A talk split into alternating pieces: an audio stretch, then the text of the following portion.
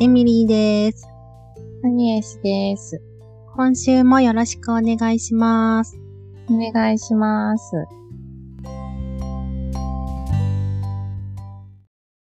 おやつ紹介いきますか。今週、なんと、エミリーさんが美味しいものを送ってくださいまして。すいません。お遅ればせながらお誕生日プレゼントば送ってみました。そういう意味合いなんですか？私まだね実は開けてないんですよ。だけだって言ったじゃんよ。昨日私は LINE をしたよ。なんかこの包み紙が可愛くてさ、かわいいでしょう。うんもう、本はい。銀座立花立花っていうお店の包装紙が書いて、ひらがなで書いてあって、なんか可愛い、あの、ちょっとし、なんだろう、昭和のお店みたいな、老舗の感じがそうなの。漂ってますけど、外にから。そうなんですよ。立花っていう植物があるんですけど、あの、みかんみたいな実がなる。それが、ヤゴなんだよね。あ、そうなんだ、なんか、え、うんその絵が書いてあるよね。あの、そうそう包装紙に。そうなの。かわいいんです。すごい、なんかこういうさ、こう、包装紙とさ、紐でこううん結んであるのっていただくことって、最近なくなっているし、なんか昔の、い なんか、お中元とかさ、なんていうの？うんそれちょっと親がもらってて、なんかいいな、みたいな、何かな、みたいなさ、そういうのがあって。あ、うん。包装紙を開けたら、缶が出てきます。同じ柄の、グレーの、なんか、なんとも言えない北欧っぽいような色ですね。そうなの。グレーーと緑が混ざったみたいな。何色って言うんだろうね。いい色、すごい。多分、あのー和でさ、和の名前があるんじゃない？萌え木色みたいなさ、ああいう、なんかいい名前があるんだと思う。あ、なるほどね。あの、日本の伝統色みたいな感じかそうそうな？えー、すごい。缶もかわいい、この、そう。立花の植う物の。ふふ。うふふふ。うん、このね、その立花のかりんとうは、か、もうかりんとう屋さんなんですか？あ、ダメ、言っちゃった。ガウ、あ、やだ、ちょっと。ごめん。ガウとか。えー、かりんとうって書いてあったのよ、外に。そうそうそう、書いてあった。かりんとう、あまでは言ってもいいかー、これ？なんかこう、缶の中に、2種類、な。オーソドックスな感じのかりんとう。かりんとうって言っても、なんだろう、あの、なんていうの、黒、黒糖じゃない黒糖じゃない。かりんとうね。なんか細いのと太くて短いのが2つ入ってる。そうなの。2種類入ってる。太い方はコロ。うんコロ？細い、うん。細い方はサエダっていう名前がついてて、うん。この立花さんは、かりんとうだけしか売ってないの。かりんとうで勝負してるお店なの。うーん。商品はね、この二つしかありません。え？え、え、え？かりんとうの種類も？うん。かりんとう屋さんで、いや、よく、よくあるじゃないかりんとう専門店とか言ってさそう、そんな、こうないろんな？味とか、なんか紫芋とか、ああいうんじゃなくても、これしかない。この味だけ。え太さの違いだけで、ずっとお商売をなさっているお店なんです。びっくり。え、これは、で、はい。で、しかも、通販やってないし、デパート出店とかもしてないし、支店もないし、ここしかないの。へえ、え、これは、な何、行くしかない。な、なん、いつ知ったの？このおこれ店は、ね、20年ぐらい前かな。なんか、それいただいて、いや、なんか雑誌に載ってたのかうな。花子だったかななんか、おもたせみたいな、なんか載ってて、で、なんかビビーンみたいな。そうビビーンってきたんだよね。銀座特集かなんかに多分載った載ってたんだと思うんだけど、あ、お店は銀座にあってね。で、なんかもうビビーンと来て、なんかかりんとう一本で勝負してる。これは行ってみなくちゃいけないと思って、で、その頃近く、まあ、比較的近くに勤めてたから、仕事終わりに駆けつけたわけよ。うんうんうん。で、あの、夜もさ、7時、平日は7時までしかやってなくて、土曜日は夕方5時までしかやってないから、もう日曜日とかはさ、行けないわけさ。うんうんうん。でも一目散に行って、で、自分用の見て、うん。やっぱ美味しくて、で、その時お世話になった上司の方がいたんだけども、うん。その方に、あの、後日お送りしたわけよ。そしたらものすんごく喜ばれて、へでもこれはもうとっておきの時にしようと思って、うんこの間ちょっと平日休みをね、あの、取った時に、あの、行ったわけですよ。アニエスさんの誕生日プレゼント何がいいかなみたいな思ってて。ありがとうございます。で、あともう一人あの、やっぱり、ちょっとお世話になった方が、で、その方はもう本当入社の時からずっとずっとお世話になってて、なんだかんだお世話になってた方なので、うんうん何がいいかなと思って、うん。であそうだんかりんとうですごい美味しいのがあって、これにしようかなと思って。とっておきのもん出しちゃうぞ、みたいな感じで、これにしました。ありがとうございます。いえいえ。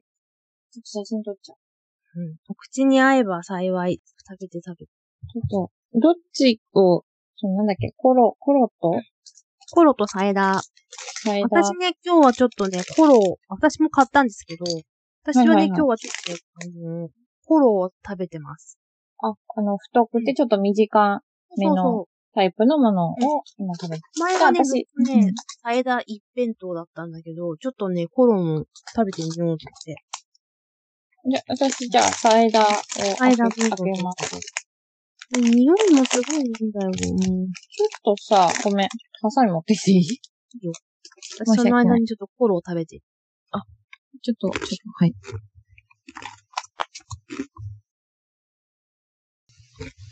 お待たせです。あ、いい音してますね。このなんか包装紙と缶とこの袋も全部この、うん。あの、立花の植物のうん、モ,、うん。モチーフが書いてあって、かわいい。そうなのよ。これね、でも危険な、危険なんだよ。食べ出したら止まんないんだよ。いいね、なんかこの、んこのいいね、音が。いただきます。ボボボボ。うーん。うーん。すごい、サックサク。すごいでしょ。ちょっとね、サイダーの方がね、硬いのかもしれない。こう細い分、カリッと上がってて。あ、なるほどね。うんあ、これなんだろう、この、お砂糖が、うん。なんか、歯に当たった時結構固めなのかなって思いながら。うん。絶妙な硬さじゃない？そうなの。カリッとこう、うん。で、甘すぎず、甘すぎない。うん。ちょうどいい甘さなんだよ。本当になんか、やばい。いの。美味しいのだよ。やばいね、この、うん。テリーの感じと、うん。本当になんか、ちょうどいいわ。でしょ？うん。結構カリンドってさ、甘いじゃない？そうなの。喉にさ、こう、グッてくる。くるくる。うん。なんだ。あ、これは美味しいですね。よかった。イエーイ。これは美味しいですよ。よかったです。昨日ね、その方からも電話かかってきて、うんなんか、ものすごく、お上品なものをありがとうとか言って、かりんとう好きなんだよってやっぱ言ってて。あー、すごい。うん。よかったーと思ってね。なんか、前に喜んでくれた方も男性だったんだけど、これはね、うん、本当になんか、あ、男性に差し上げて、もうものすごい喜ばれんなと思って。あ、これちょっと、うん。なんか、パパとかにあげたら大変かも。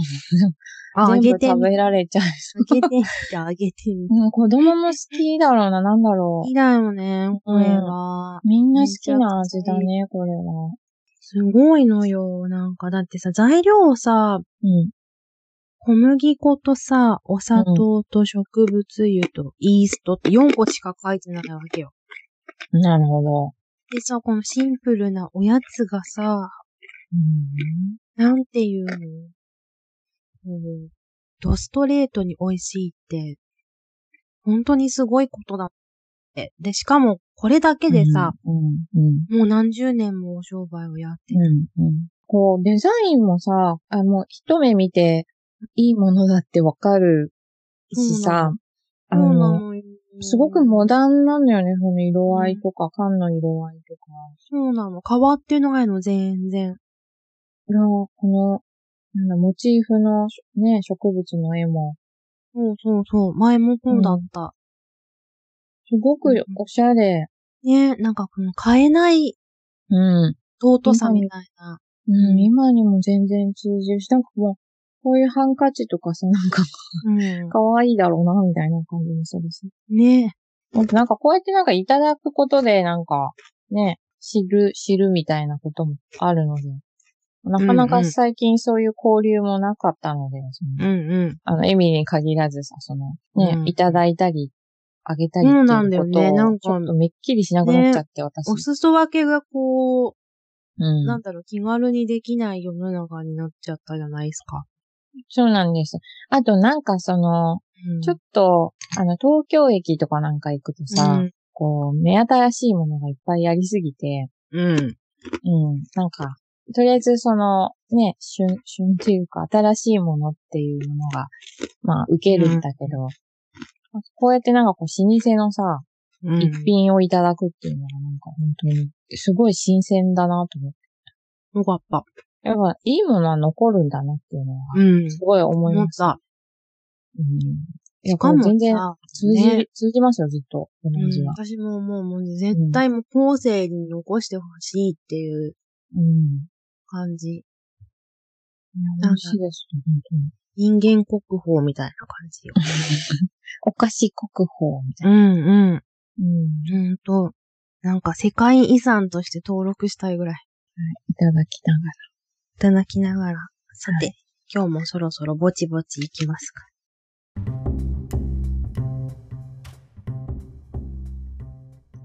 昨日ですよ。うん。お休みをいただき、おめでとうん。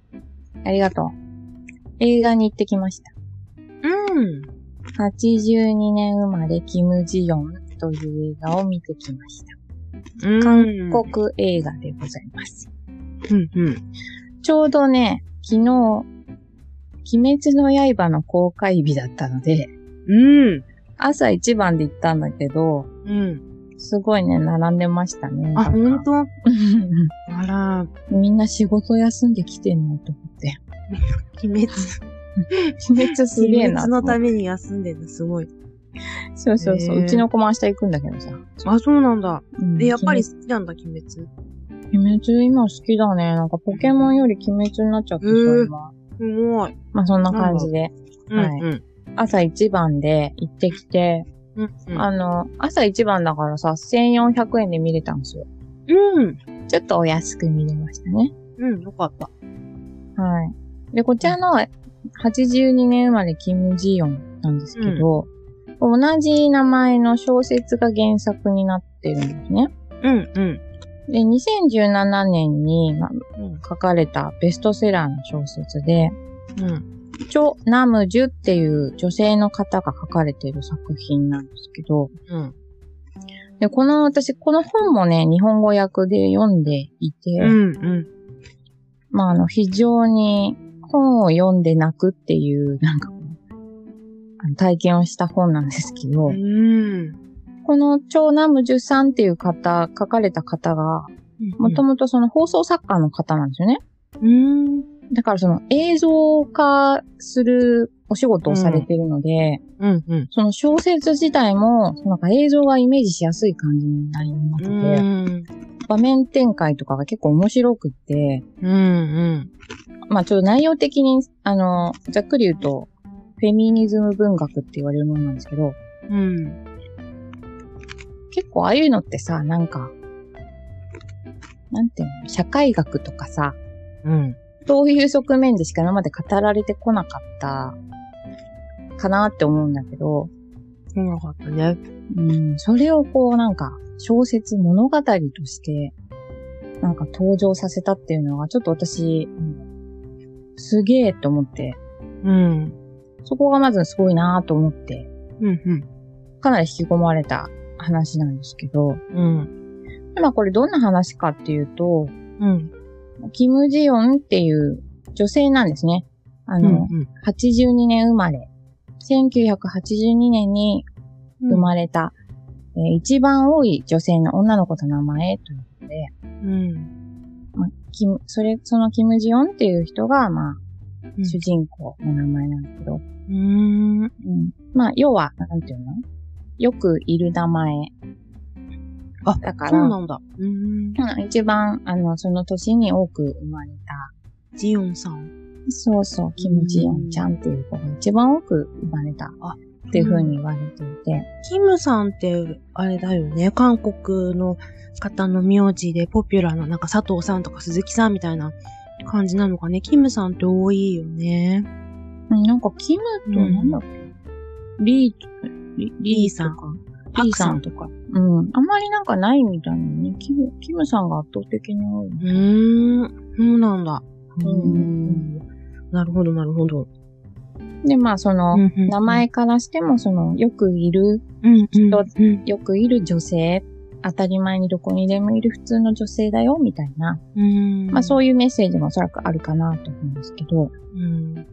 で、まあ、このキム・ジヨンさんは、まあ、30代の女性の設定で、まあ、2歳の女の子を育てる専業主婦っていう、やってるんですね。で、ある時からふとした時に、うん。なんか別の人格がなんか急に憑依するようにななるんですよ。うん。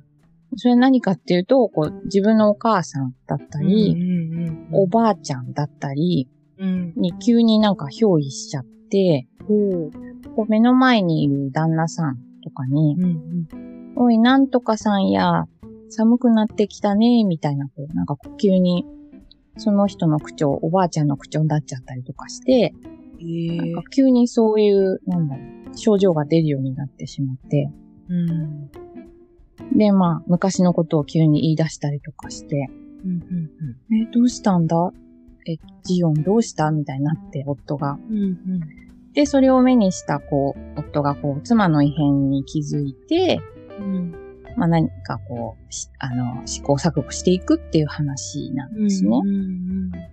で、映画の場合だと、えーうんこのキム・ジヨンさん役が、チョン・ユミさんっていう、ちょっと私知らなかったんですけど、まあ、あの、綺麗な女優さんです。うん。で、夫役がコンユっていうね、出た。あ私の大好きな人なんですけど、私の大好きなコンユさんが夫役で、うんまあ、それを目当てに私は半分見に行ったような感じもちょっとあるんですが、そうだね。それもあるよね。絶対あるよね。うんそこだよね、みたいな。そうね、もうね、最初から私も多分もうずっと泣いてたんですよ、これ。そうなの？もう小説の話をこう知っているっていうのもあるし、うん。まあ最初からもう泣いてて、ハンカチ1枚じゃ私足りなかったんですけど、ええ。もうなんかこう冒頭からこうそのキム・ジヨンの日常がこう描かれるんですけど、うん。こう最初こう夫をね、こう送り出した後ね、家、家にいて、いってらっしゃいって送り出した後に、こう家の片付けをまあして、子供が使ったおもちゃをこう片付けてとか、洗濯をしてみたいな、こう、そういうね、一連の流れを、があるんですけど、なんかおもちゃの片付けとかって本当になんか、みあの、無限ループなんですよ。うん。なんかこう、出して、出されては片付けみたいな。うん。また子供が出して、また片付けみたいな。うんこれ、一生終わらないやつなんですね。なんかもう、うん。そういうことをこう、淡々としつつ、まあ、キム・ジヨンがこうベランダに出て、うん。こうちょっとほっと一息つく時があるんですね。はーって。うん。なんかそうした、なんかこう、ため息をついた瞬間に、子供が部屋の中から、マンマーとかって言ったりすると。なんかもうそういうのもすごいなんかこう、ああ、そうだよな、みたいな、なんていうの、こう、うん。ほっと一息つく間もないっていうか、うん。なんか、あそういうことなんだろう。無限ループ繰り返し日常みたいなところが、ああ、なんかすごいわかるとかって思って、うん。なんかそういうその、に本当に子育て中のママの、なんか家にいて一日やっている、うん。そやってもやっても終わらないけど、でもやらないといけないみたいな、なんかそういう感じの表現がすごいちゃんと書かれてて、うん。で、この監督がキム・ドヨンっていう方で、女性のこちらも監督なんですけど、うん結構この配役とかも結構面白くって、まずなんかこう、夫役がコンユっていうところが、私的にすごいファンタジーだなと思ったんですよね。うん。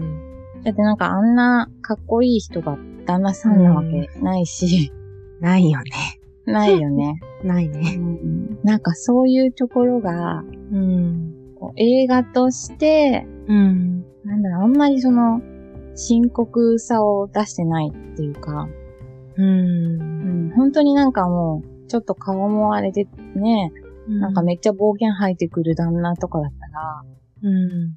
もうなんか、そのストーリー以前の問題っていうか、うん。なんだよ、なんでこんなクソ旦那と結婚したのみたいなとこになっちゃうから、うん。なんかそうじゃなくて、なんかその、旦那さんの人間性とかに別に問題はないんですっていう。うん。うん。なんかそこじゃないんだよ、問題は、みたいなところが、うん。ある意味ちょっとファン、ファンタジーというか、なんか、うん、なんかあんまりその過度にそのフェミニズムみたいなものをうん。語ろうとしてなくて、そういうとこがいいなとかってまず思ったんですけど、うん。あと環境、住んでる環境も多分ソウルのね都市部のさ、うん。なんかすごいタワマンみたいな感じなの。結構いいマンションに住んでるんですよ。うん。うん。生活も別に、あの、不自由はしてなくて、旦那さんの稼ぎでね。うん。別に全然不自由はしてなくて。で、子供もなんか、日中幼稚園みたいなところに預けてたりとかして、うん。うん。まあ数時間だけだと思うんだけどね。うん。で、まあ一応そのなんだ、環境的には特になんだろう、至って普通なんですよ。うん。それもね。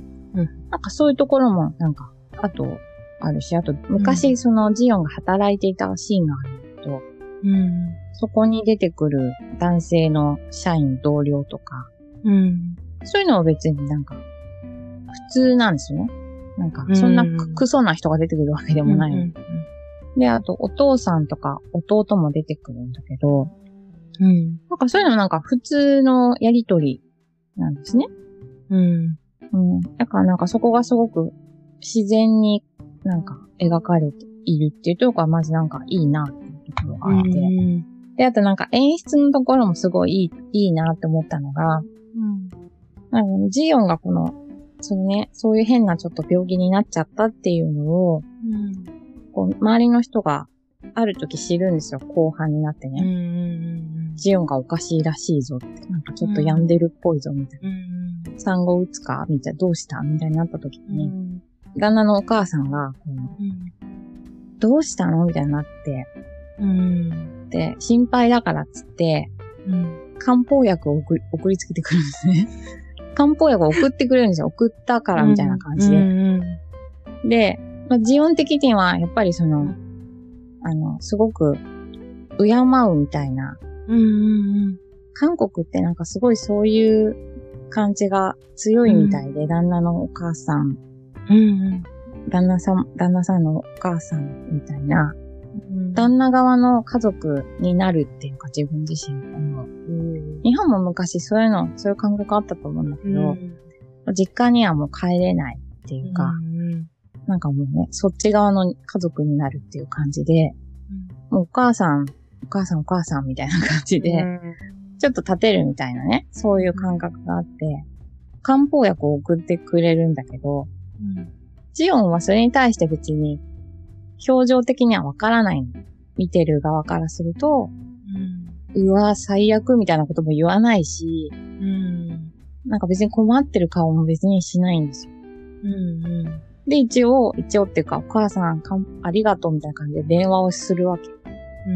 それがもう当たり前っていうか、うん。うんうんなんかすごい、なんかそこがナチュラルになんかこう、受け入れるなきゃいけないっていうか、うん。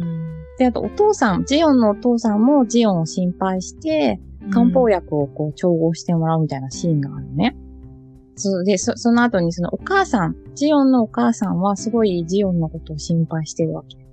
うん。自分の娘だからってすごく心配してるんだけど、うん。お母さんはジオンに直接会いに来たりするわけよ。うん。直接会いに来てくれて、なんか抱きしめてくれたり、一緒に泣いてくれたりっていうことをしてくれるのね。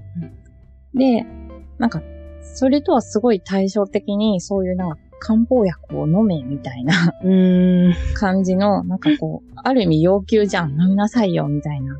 うん。あげるんだから喜びなさいよ、じゃん。そんなことは言わないけど、うん。ありがとうございますって言わなきゃいけないみたいなうん。感じの、そのなんか、そういうなんか微妙な関係性も、うん。なんかすごいわかるとかって思って、うん。そうじゃないよ、みたいな。うん。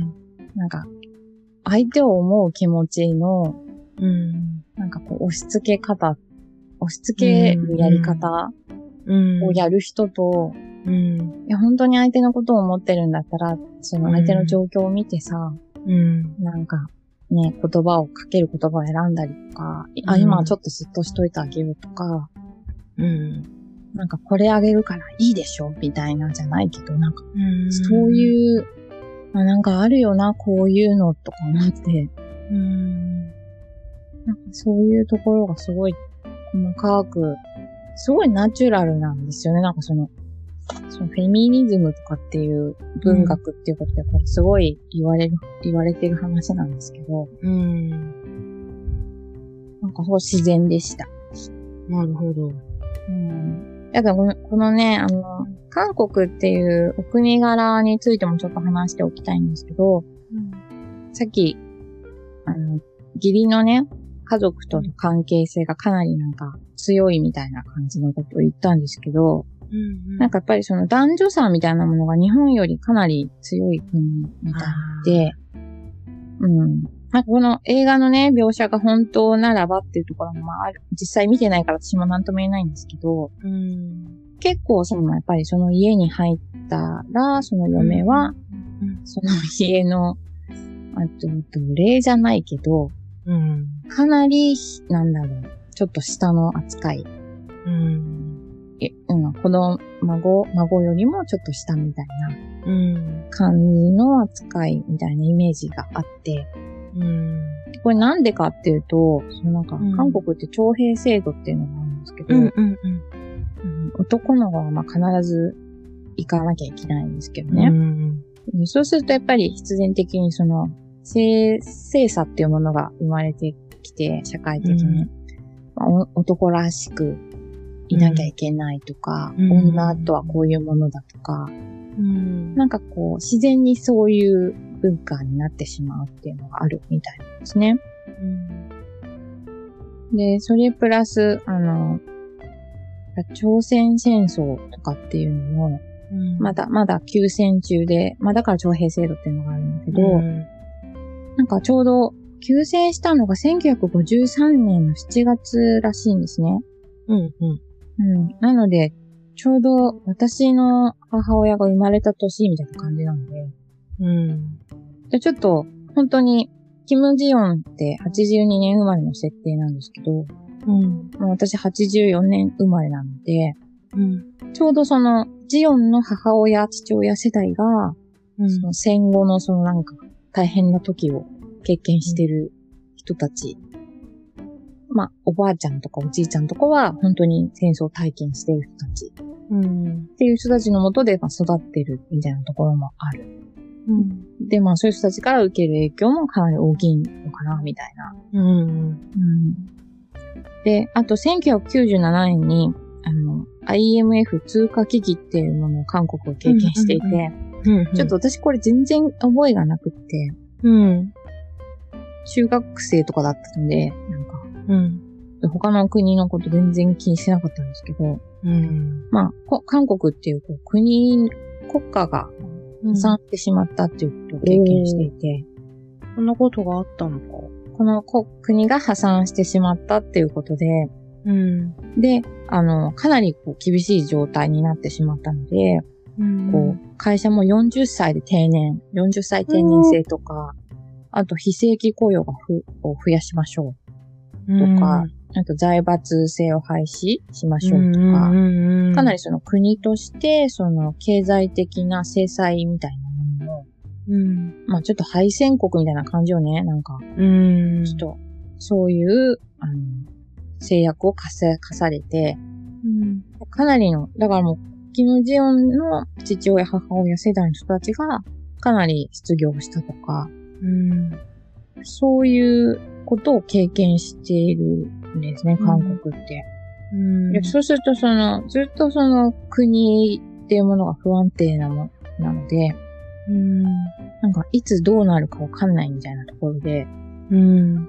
結構なんか、精神的に不安、ものすごく不安感情が高い国だっていうふうに言われてるんですけど、うん。うん。そうするとその、まあ弱いところを割と攻撃してしまうっていうか、うん。うん。だからなんかこう、ね、あの、このお話の中だとやっぱり女性みたいなところが、うん。うん、結構、働いている人からすると、まあまあまあ楽でいいわよね、みたいなのとか、うん。こういう目線で語られてしまったりとか、うん。うん。なんかその日常にそういう、まあ、なんだろう。じ、このキム・ジヨン自体は、普通に旦那さんの稼ぎで暮らせていて、別に不自由はないんだけども、うん。精神的に、その、ただいるだけで、うん。なんかいてはいけないような気がしてしまうとか、うん。なんか私って何のためにこれやっているのっていう、うん。なんかこう、そういう気持ちになってしまうっていう。なんか日本はそこまででもないかなっていう気もするんですが、うん。なんか非常にその女性は、なんかわかるみたいなシーンがたくさんある映画だったり本,、本になってるので、うん。うん。なんかこういう目当てでもいいので、ぜひ見ていただきたいなと思って。うん。男の人に見てもらいたいよね、こういうのは。なんか、自分たちはこういう立場になったことがないから、うん。その分かり得ないと思うんだよね。なんか、フェミニズムとは何ぞやなんて考えたことがある人が何人いるかみたいな感じじゃない、自分たちはだってもう生まれた時からさ、そんな扱いを受けたことすらないし、女性が感じているその不具合さっていうかさ、なんかこう、うん。居心地の悪さみたいなその役に立ってない感とか、うん、なんか下に見られてる感とかさ、その性差もそうだけども、なんか、そういうのってこう、こっちがいくら訴えても、うん、なんかこう理解する脳みそがないっていうかさ、うん、なんか度量がないから、その、え、何言ってんのこの人たちみたいな。俺ら全然差別なんかしてないぜみたいなこと言ってるけど、うんい、や、その、してないかもしれないけど、分かろうともしてないじゃん、みたいなさ。うん、うん、なんかそういうところがこう、あるから、気づいてもいないっていうか、その、目を向けてもいないって、分からないみたいな。だからなんか、男の人に見て、あ、こういうことなんだなっていうのをなんか、まずは知ってもらいたい。なんかさ、なんかそこはなんかすごい、私も思うところではあるんですけど、うん。今自分が何も不自由をしていなかったら、うん。そこには視点は絶対向けないだろうなって。そうそうそう、そうなの。絶対だって必要がない情報じゃないですか。そう。そうなんだよ。だからなんかそう、見てほしいんですよ。見てほしいし知ってほしいんだけど、だからこのキムジヨンっていう本を私が家に、あの、買って帰って家で読んでた時に、なんか、うわ、みたいな感じの反応をね、旦那がするんですよ。うん。フェミニズムって、うわ、みたいな。うん。あ変な知識を入れないでくれ、みたいなさ。うん。なんかそういう風な、なんだろう。いや、直接は言わないけど、うん。そういう反応私が感じ取ってしまうだけかもしれないけど、あんまりいい反応ではなかった気がするのね。うん。うん。だから多分、不都合な真実なんです。多分知ってほしくないと思うんですよ、多分。男性側からすると。そうなんだよ、ね。だって今、今の状態でいいもん、別に。そう。自分たちは何にも困ってないから。困ってない。だから、いいのって思う。そうその、その気持ちは、私もその先進国みたいな、ね、うん裕福な国にいる人間としては、確かにそういう一面、私もわからなくはない。そのアフリカとかわかんないけど、その貧困そうそうそう。ね、あの、発展途上の国の人たちのことを何かやってますかって言われると、ごめんなさいだし。だからそういうなんだ気持ちにならなるのがすごいわかるんですよね。だからすごい難しいなと思って。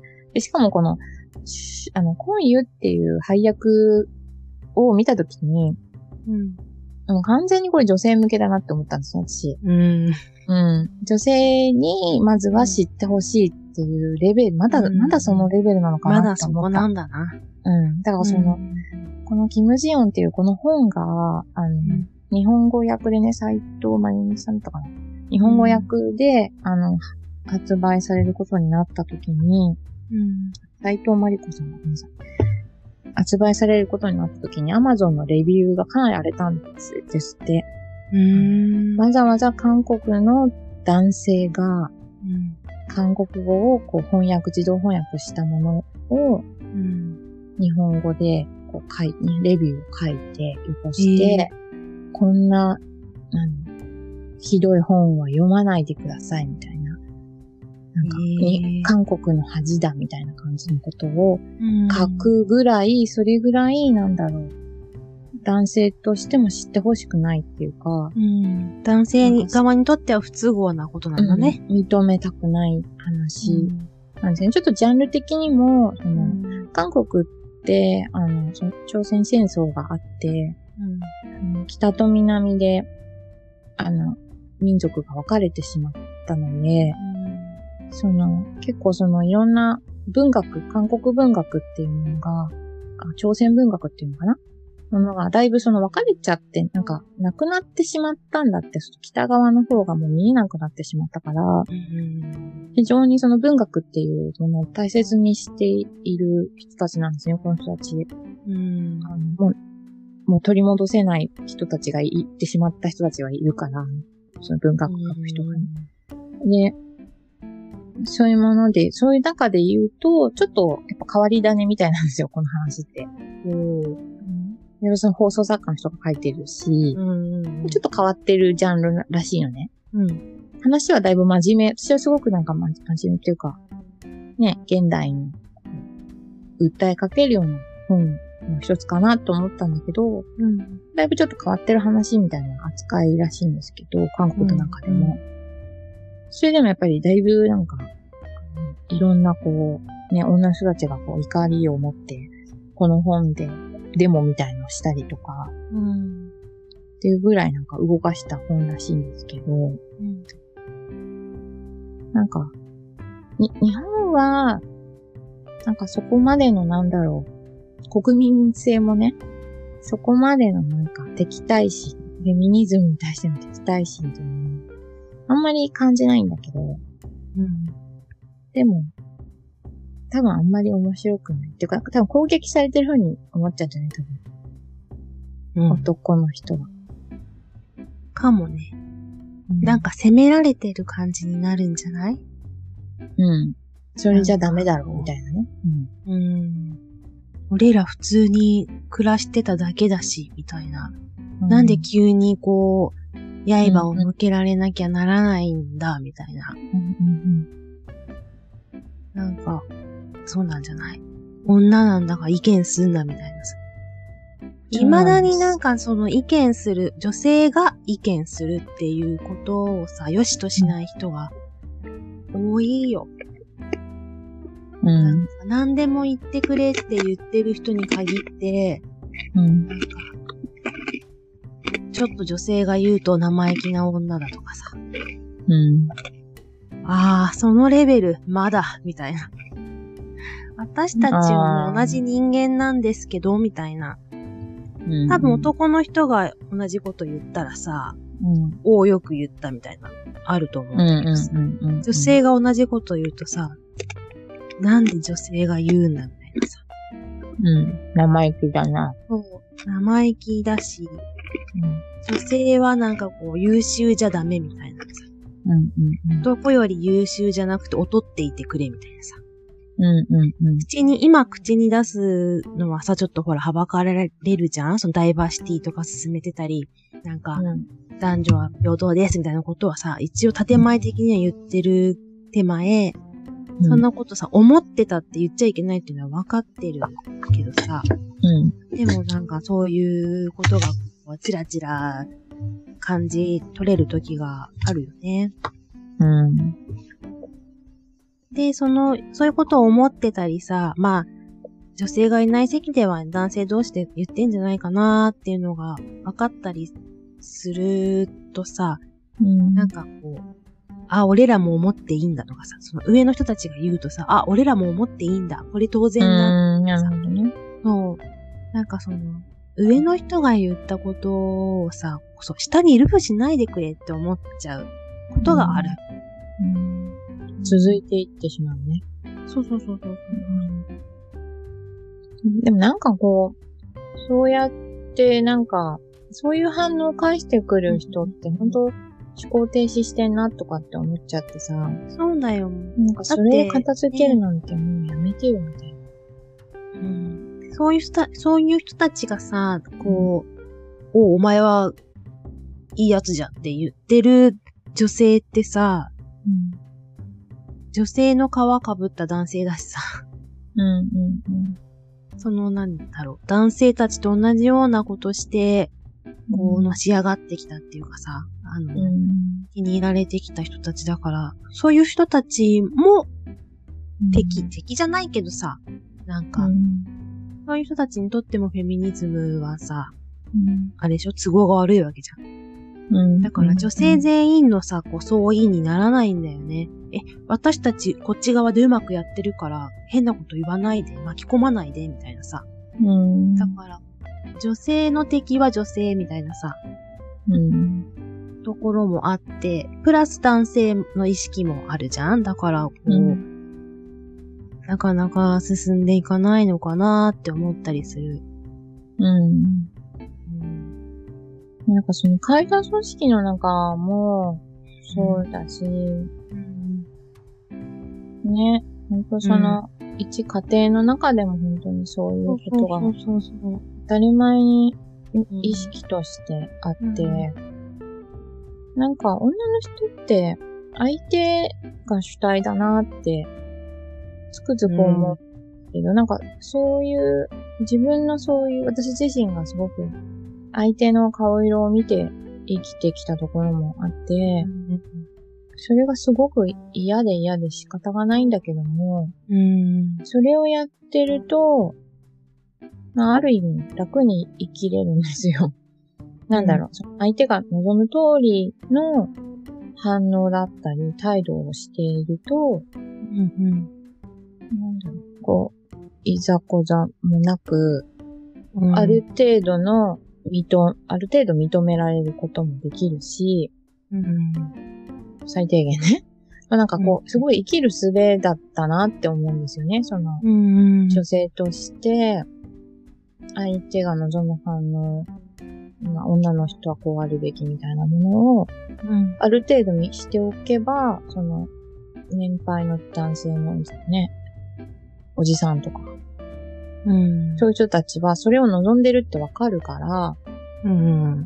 あんまりこう意見をせず、うん。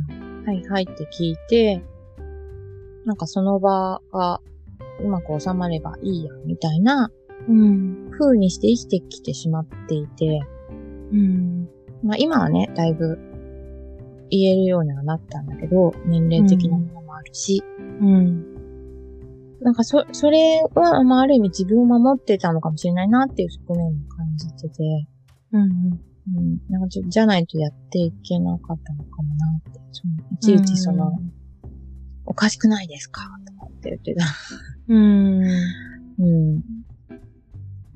まあそこは、ある意味甘甘えてたというか、そういう部分も自分の中にあったな、みたいなのは思った。うん。うん。そう、主体性が、うん。主体性なんてあるわけないじゃんっていうところかな。なんか、うん。うん。うん。主体性を持てみたいなことを会社の中とかでも言われるけど、うん。いろんな、なんていうの、会社、ね、世の中で言われるじゃないですか。主体性がないとかみたいな。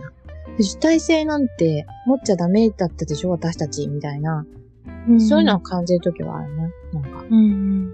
うん。だって持ったらダメだったでしょって。なんかうるさい女だなとか、なんかうん。そういう風に外外的みたいな感じに扱ってたでしょどうせっていう。うん。うん。アニエスと一緒にあの、かりんとうを差し上げた方もさ、うん。あの、全然、その女性だからとかさ、下だからとかって見る人じゃないんだよね。うんうん普通になんか対等にって言っちゃ変だけど。うん。扱ってくれる人で、で、ほとんど仕事の話なんかしなくて、その好きな映画の話を、昔の映画は良かったんだよとか言って話してくれたり、うん。うん。なんかそういう人だったから、今もなんかは付き合いが続いてるっていうかさ、信仰があるんだけど、う。うん。ん、なんか平等に扱ってもらえてるっていうのかな、その性差とかじゃなくてね、うん。こうして、一人のその人間として、まあ、年は違うし、もちろん役職とかも違うけど、うん、いやいや、なんか、もう同じ職場にいた仲間じゃんみたいなさ、うん。人間として対等じゃないっていうところで扱ってもらえてた感じが すごくあって、うん。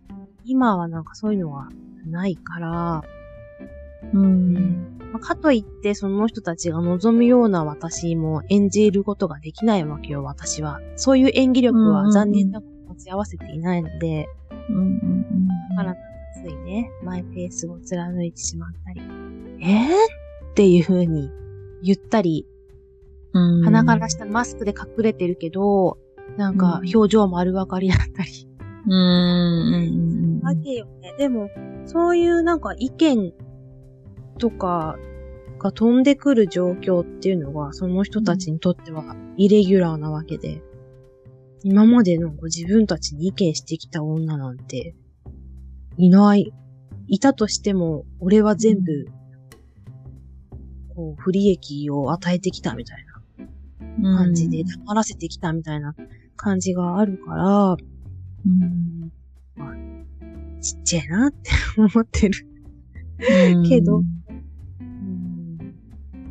でも本当いい加減なんかそういう人の成功体験とかもいらないから、なんか本当にこう、いきなりすぐ認めろとかじゃなくて、うん。ちゃんと平等に扱ってっていう感じはするかな。うん。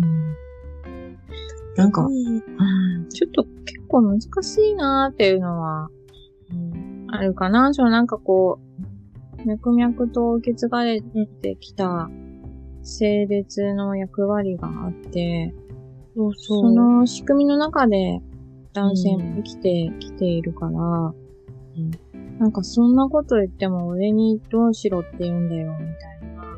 そうそうあのそういう感覚はすごく、ね、旦那にそんなことを言ったところで、うん。おい、なんだよ、みたいな。俺がど、何したんだよ、みたいな。ただ普通に生きて、うん普通に働いて生きてるだけじゃないかっていう風な感覚はすごくわかるし、うん。なんか誰も責められないっちゃ責められないんですけど、そうなんだよね。だから難しいっていうのもあるけど、なんかやっぱり、その、なんだっけ、エミリーのいい、あの、上司？うん。かんいい関係性のね、うん男。性の方は、そうじゃなかったっていうのを見るとさ、うん。やっぱりなんかこう、その人自身の、うん。なんかパーソナリティの部分での、うん。なんか自分、自分というもののなんかこう、うん。こうちゃんと自分を自分で認めるっていうか、うん。このままの自分でな、いいんだよ、みたいな。なんかこう人からこうあるべきだとか、こうしなきゃいけないとか、っていうものを、まあ、無視じゃないけど、うん。それよりも自分がこうしたいとか、自分がこうやりたいみたいなものをうん。大事にするっていうか、自分を愛するっていうか、自己愛。うん。うん。そっちをなんか、自己実現とかさ、なんかこう、うん。人からの要求を聞くんじゃなくて、っていうところをちゃんとなんかやってこれたかどうかみたいな。うん。なんかそうやって考えるとなんか、やっぱりその、女性がさ、やっぱり子供を育てるっていう役割がお多いじゃないですか。うん。必然的にね。うん。うん。で、そう考えると、だから、お母さんとの関わりとかって結構、やっぱ本当大事だよねって思うよね。お母さんが自己愛をちゃんと確立できてないと、うん。なんか、子供にそういうことを教えられないっていうか、お母さんみたいになっちゃダメよとかさ、なんていうのお父さんみたいになっちゃダメよとか、うん。そういうことを言うんじゃなくって、うん。とか、私ができなかったことをやってねとか、そういううん。ことじゃなくって、あなたはそのままでいいのよ。だって、私の子なんだからね、みたいな。うん。なんかそれぐらい言えるような感じの、うん。なんだろう、人たちが子育てに関わっていかないと、うん。またそうやって続いていくことなので、本当に脈々と。そうね。うちの両親も、まあ、父が働き、母専業主婦。で、母、は、専業主婦になる前は働いてて、うん。で、辞めて家庭に入ったけど、でそこから全然パートに行ったりとかもなくて、ずっと家にいたから、だから家事をするのが当たり前、子供の世話するのが当たり前だったから、私もほらそういうのを見てずっと育ってきてしまったから、なんかこう、なんて言うんだろうな。キャリアウーマンになるとかさ、女性もそのバリバリ働いていいとかさ、そういう考えがないく育ってしまったんだよね。はあ、だからまあ、なんだろう。短大行って、どっか就職して、うん、まあ、いずれ結婚して、旦那さんと共働きで、みたいななんかこう甘い、なんかこうふんわりしたまあまあまあまあ。人生設計を立ててて、うんうん。で、いざ蓋開けてみたら、全然そんな人生設計なんてさ、ないわけよ。全然結婚する兆しもないしさ、かといってそんなふんわり生きてきたもんだから、出世なんかする術もないわけ。だからもうずっと、なんて言うんだろう。こんな生活じゃん？でさ、立派だよ。えー？立派な生みたいな活だよ。いやいや、で、結婚もしてないし子供もいないし、出世もしてないとか、まあ、仕事もなんて成功してないからさ、その、なんて言うんだろう。自分の人生これで良かったのかみたいなさ、その、肯定ができないんだよね。例えばその、家庭に入って子供を産んで、だったらさ、わ、私は仕事の代わりに子供がいて、みたいなさ、なんかちょっとこう考え方が変えられるじゃないですか。で、いや、うんまあ、結婚してさ、結婚してなくて、子供もいなくって、まあ、だ、だけど、その代わりにもすんごい仕事バリバリやってて、うんもうなんか、若くして部長さんとかやったりとか、もう本当になんかこう、バリバリ仕事をしてて、私は仕事で生きていくみたいな人はさ、なんか、まあ、プライベート、まあ、女性の幸せって今言い方は変だけれども、なんか、そういうのはないけど、まあ、仕事では成功したぜっていう、なんかこう、成功体験が自分の中にあるわけじゃん。私は家庭で、私は仕事で、みたいな。だけど、ちょうど私はなんかどっちも中途半端だから、なんかこう、これでいいのか、この先どうなるんだろうっていうのは、なんか常にあるよね。でもなんか、そのさ、たとえその、いや、私バリバリ仕事しますって言ったうんいう選択をね、はしてたとしたらよ。うん。それで、同期とさ、うん。同じ速さでさ、出世できてたと思ないないない。うないうでしち、全然女性は出世遅いんだもん。ょそうだよ。だから、どっち、だからその、いや、私子育て専念しますって言って選んでたとしてもよ。してもよ、その時、役割ある一定のさ、なんか中学校とかまでも上がっちゃったらさ、うん。もう、ていうかもう多分、な、私何してたんだろうとかもう、こ子育て、お母さんもういいよみたいになるわけじゃん。うんうんその、て、何かキャリア的なものがさ、残るわけでもなく、うん。うんうん。私なんか、女の人ってどこ行っても壁あるなってすごい思うんだよね、なんか。うん。どの道を選んだとしても、うん。なんか、いや、男の人はさ、うん。働いてますでも済むじゃん。うん。それでプラスお父さんもちゃんとやってます。すごいですね、みたいなさ。うん。はぁ？って感じだけどさ。な、なんていうのか、女の人って、だろうなこれって言える、言いにくいなと思って、非常に。その、うん。環境的に。ええなんか、そう、同じ女性の中でもさ、うん。なんか今こんなこと言ったらすんごい怒られるのかもしれないけど、うん。結婚して、妊娠して、で、産休取ってて、うん。で、復帰してくるはずが、保育園決まんなくて、うん。で、またなんか1年かななんか延長して、うん。産休取ってた人が、あ、育休取ってた人がいるんだけど、うん。その人と、うん。私今同じ役職なの。私う、ん彼女が休んでる間ずーっと働いてたんだけど、うん。彼女はなんかまあ子育ても仕事だって言われたらそうかもしれないけど。ずっと休んでたわけじゃん。うんうんうんうん。で、いきなり復帰してきて、昇給したんだよね。うんうんうん。ええー、と思って、私、なんかすごいやりきれなくなっちゃって。そうだね。うんうんうん。この人、会社のために何した ?2 年間。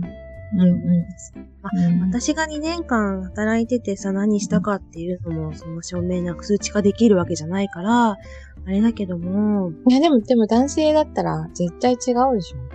その差は絶対あるよね。絶対組むじゃん、年齢的な差って、うん男性は。あるね。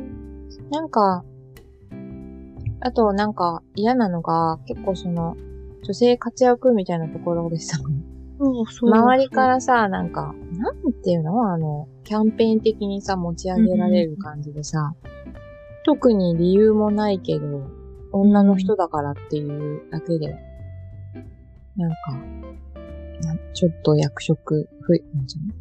女性役員増やしますとかさ、なんか、ああいうのもあるけど、でも結果、なんか蓋開けてみるとさ、今回の内閣うん。結果的にさ、女性が二人だけだっけ？3人かな？三人うん、3人ぐらいとかな。うん。っていうね、なんかお粗末な感じじゃないですか。うん。なんだ、ど、どうしたってだから、パイを奪われたくないんでしょっていうさ、うん。なんだろうね。なんだろう。だから生きづらさ。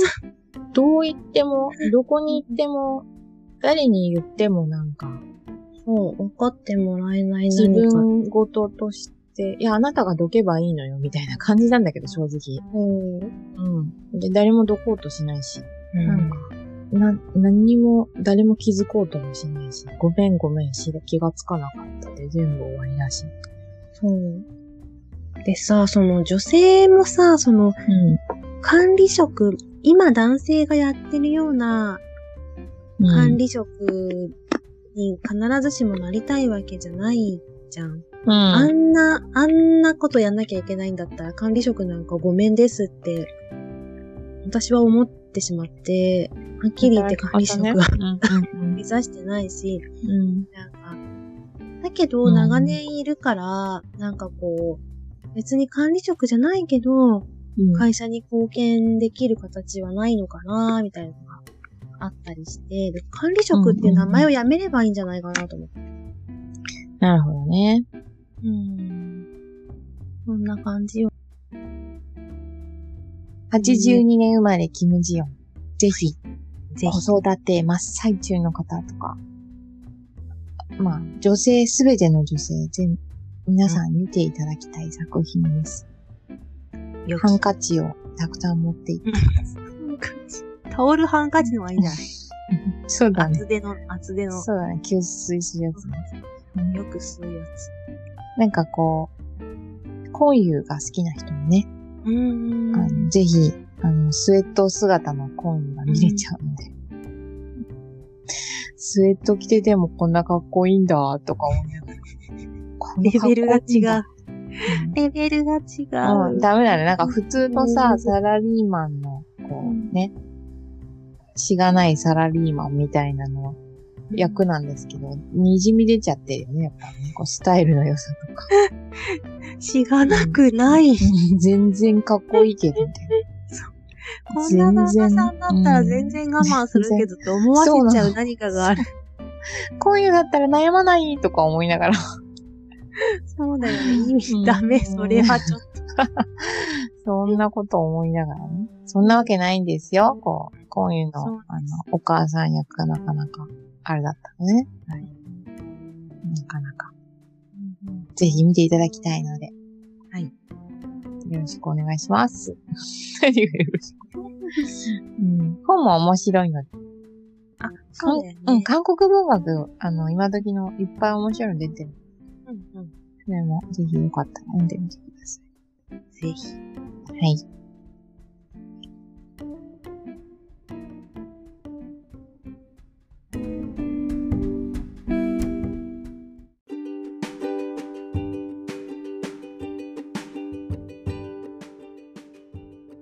こないだですね、平日にお休みを取りまして、うん。うちの会社は半年のうちに5日間有給取らないとブラックリストに載るんですけど、で、やっと、この間5日目を見事紹介いたしまして、ブラックリストから外れたんですね。でもまたそのノルマの5日間はまたね、あの、来年の3月15日までに向かって取らなくちゃいけないんですけど、まあとりあえず、うんそう、一段落というところで。はい。そう。で、なんかね、水曜日の休み取ったのって初めてかな？うん。と、なんかね、水曜日めちゃくちゃ良かったです。は月曜日はさ、あの、うんあ、昨日休んだからって思うじゃない？あ。で、火曜日はさ、水曜日休みが決まってるとさ、よし、明日休みだからってなるじゃないですか。うんうん。で、木曜日はさ、昨日休んだからと思えるし、で、金曜日はまた明日休みだからと思えるので、水曜日休み取ることによって、うん。すべての曜日になんかこう希望が持てる。うん、うん、うん、うん。そうなの、そうなの。なんかね、めちゃくちゃ水曜日いいなと思って。うん、うん。映画もさ、あのーレディースデーは水曜日じゃん。そうだね。あの、ちょっとね、今回は見なかったんだけど、うん。うん。この間はね、朝からね、あの、平日に美容院に行ってみようと思って、美容院に行って、ああ。でもね、混んでたの。空いてるかなと思って行ったんですけど、意外と混んでて、で、え、平日もこんなに混んでるんですか？って聞いたら、なんか、うん。いや、たまたまなんか今日はちょっと混んでて、みたいな。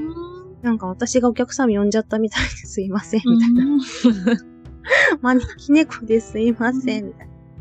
感じだった。の。うん、うん、うん、で、終わってからちょっと気をつけつつランチして、うん。あ、そうそう、あの、かりんとうを買って、うんなんかもう、そう、昼間、いいなぁ、みたいな。うん、うん、ちょっとさ、あの、銀座だからこう、オフィスマンとかがさ、いるわけですよ。ランチを食べに来たのかなみたいな、なんかこう歩いてたりとかするとさ、うん。すいませんね、私休みで、みたいな、なんかちょっとこう、優位性を味わえるというかさ、なんか、ふふーみたいな、いいでしょう、私今日休みでね、みたいな、うん、そう、ところのなんか叫びみたいなのがダダ漏れで。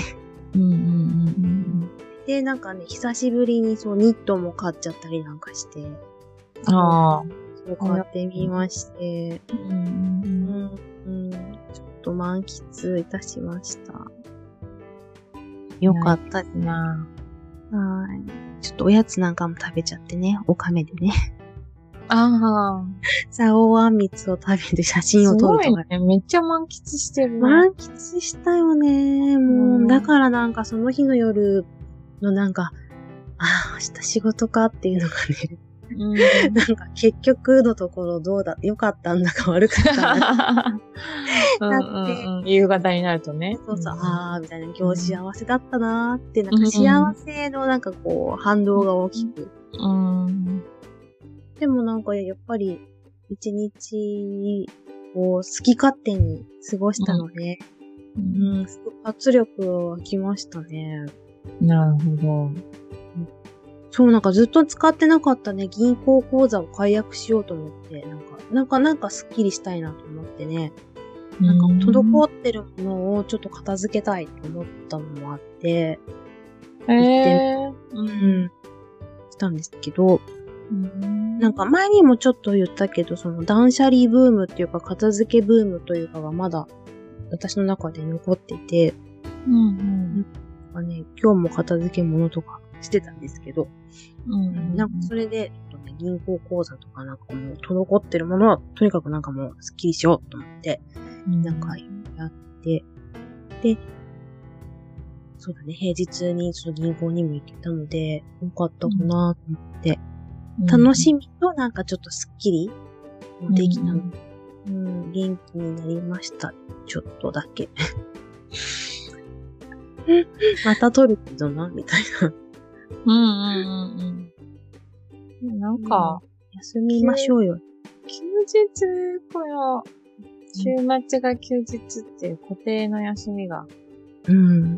ね、別に、そこじゃなくてもよくないみたいな。そうそうそう。平日うん。にさ、うん。用事を足したいことってあるじゃない。ありますよね。ありますようん。やっぱりおお役所とか行そうそうそうそう。かなきゃいけないとか。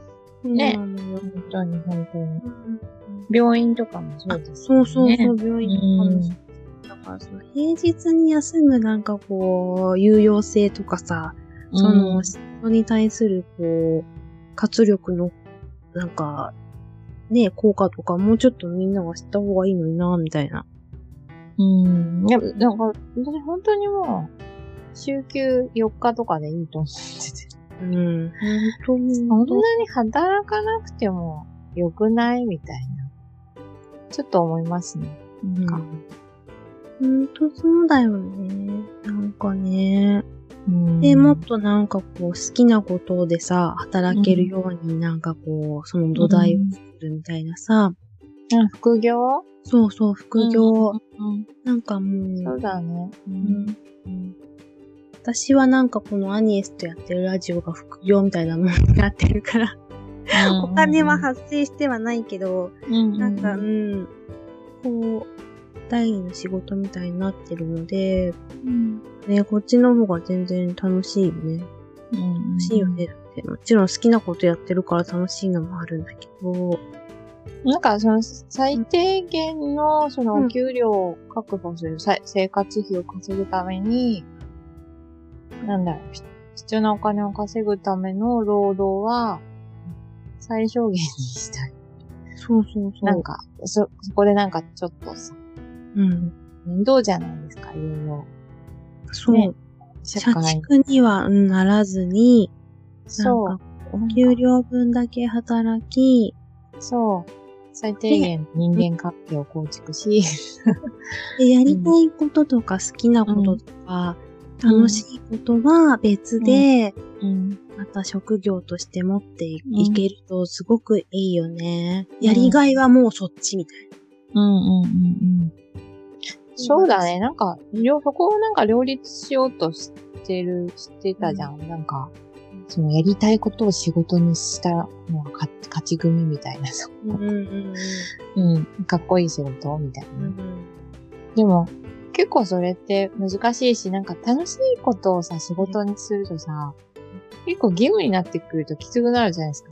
ちょっとことあるじゃないですか。なんかこう、料理好きっつっても、そう。いや、こう、ねコンスタントにこう、うん稼がなきゃいけない、お金を作らなきゃいけないって考えると、そうそうやっぱだんだんなんか楽しくなくなってくるっていうか、そう。うん。っていうことになっちゃうから、なんかそれとこれとはちょっと別で考えて、そうそうそう。うん。ね。だから単純労ね、働と、うんうんうん労働と、なんかこう、ライフワークは分けた方がいいのかななんて思ってみたり。するよね。なんかまあ、あとは病気にならないことですね。うん。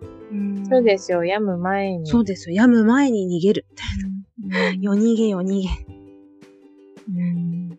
ちょっと休むとかね。うまく、こう、心のバランス取っていかないと。うん。うん。と思いますね。アイスクリームを食べるとかね。うん。急にアイスに行ったな。うん。うん。なんか楽しいことを1個とか2個とか、なんかこうやっていかないと、やっていかない、やっていけないなーみたいな。うん。うん。うん。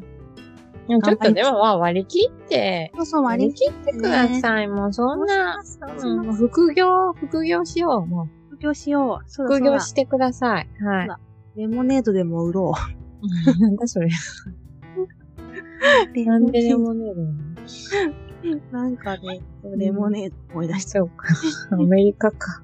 アメリカで。副業しようよ。だから。副業考えましょう、じゃあ。アートとか。そうですよ。そうだね、アートね。ちょっともう、本当に会社で認められたい、認められたいはもうないかもしれないけど。ないなんだろう。そこで、ね、評価されることにうんざりしてるけど。うんあ、別に大丈夫ですって、会社で評価されなくても、私他で評価されてるんで大丈夫ですって言える何かがあると強いよね。そうだと思う、そうだと思う。ううんんうんあそうだ。そそううしよう。しようよ、もう、うん本当に。うん。そうしよう、そうしようん。う。はい。平日休みはあ、いいよ。いいよってことですね。いいよってことでね。